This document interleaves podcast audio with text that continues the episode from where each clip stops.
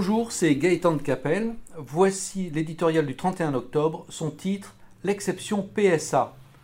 Cette fois, les astres semblent bien alignés. Sur le papier, le mariage annoncé entre PSA, Peugeot Citroën et Fiat Chrysler présente toutes les apparences d'une opération gagnante.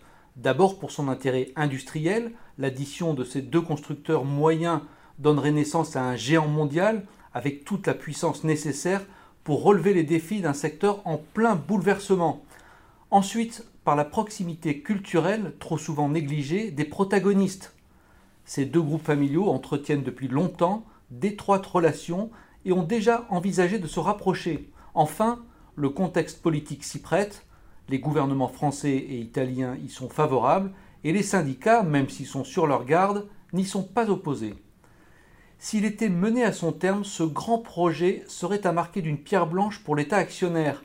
Une fois n'est pas coutume, il aurait démontré un comportement irréprochable de bout en bout, par son intervention rapide et décisive il y a sept ans afin de sauver PSA de la faillite, par son soutien constant au redressement de l'entreprise sans interférence dans sa gestion, par son accompagnement stratégique qui, du rachat réussi d'Opel à la fusion envisagée avec Fiat Chrysler, replace PSA dans la compétition mondiale, le tout couronné par une confortable plus-value financière.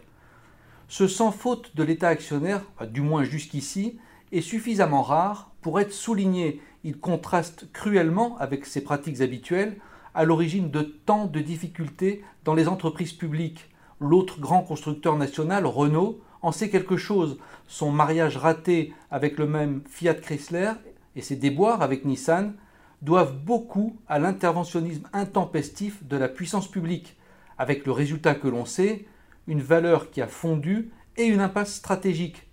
Puissent nos gouvernants retenir la leçon PSA.